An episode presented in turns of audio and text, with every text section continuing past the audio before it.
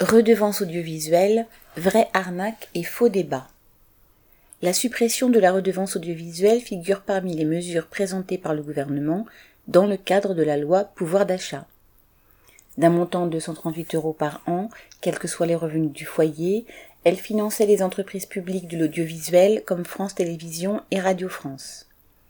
Leur budget sera désormais alimenté par une partie des revenus de la TVA, qui, elle aussi, taxe à l'identique les achats de tous, que l'on soit milliardaire ou au RSA.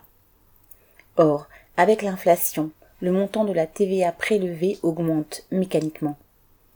La feuille d'impôt sera allégée de 138 euros, soit à peine plus de 11 euros par mois, entre parenthèses, mais le gouvernement va récupérer de la main droite ce qu'il aura rendu de la main gauche, du simple fait de l'augmentation des prix.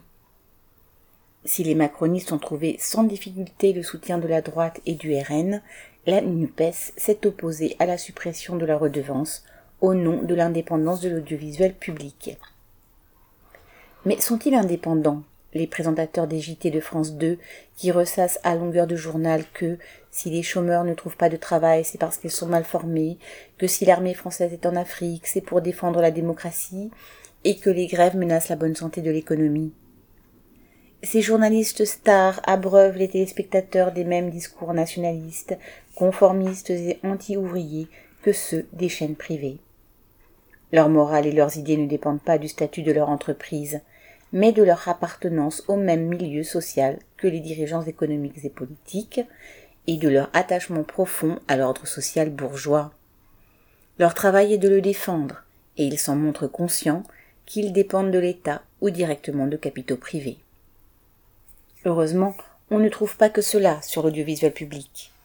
Mais les journalistes soucieux d'enquêter librement n'échappent pas à la censure de leur direction, quand leur travail déplaît au pouvoir ou à des groupes capitalistes puissants. Ceux-ci ne manquent d'ailleurs pas de moyens de pression sur l'audiovisuel public, par exemple, à travers le marché de la publicité. Des milliers de techniciens, ouvriers, employés qui font tourner ces entreprises craignent que cette réforme du financement n'annonce de nouvelles baisses de moyens.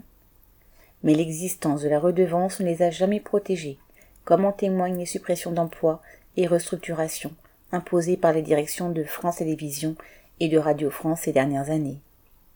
Ces attaques ont d'ailleurs provoqué de nombreuses réactions et des grèves déterminées, dont l'une a duré plus de deux mois à Radio France, fin 2019 et début, et début 2020. Cette force collective et le soutien de l'opinion publique seront un moyen bien plus sûr de défendre leur gagne-pain et la liberté d'expression dans ce secteur que la perception d'une taxe, Claire Dunois.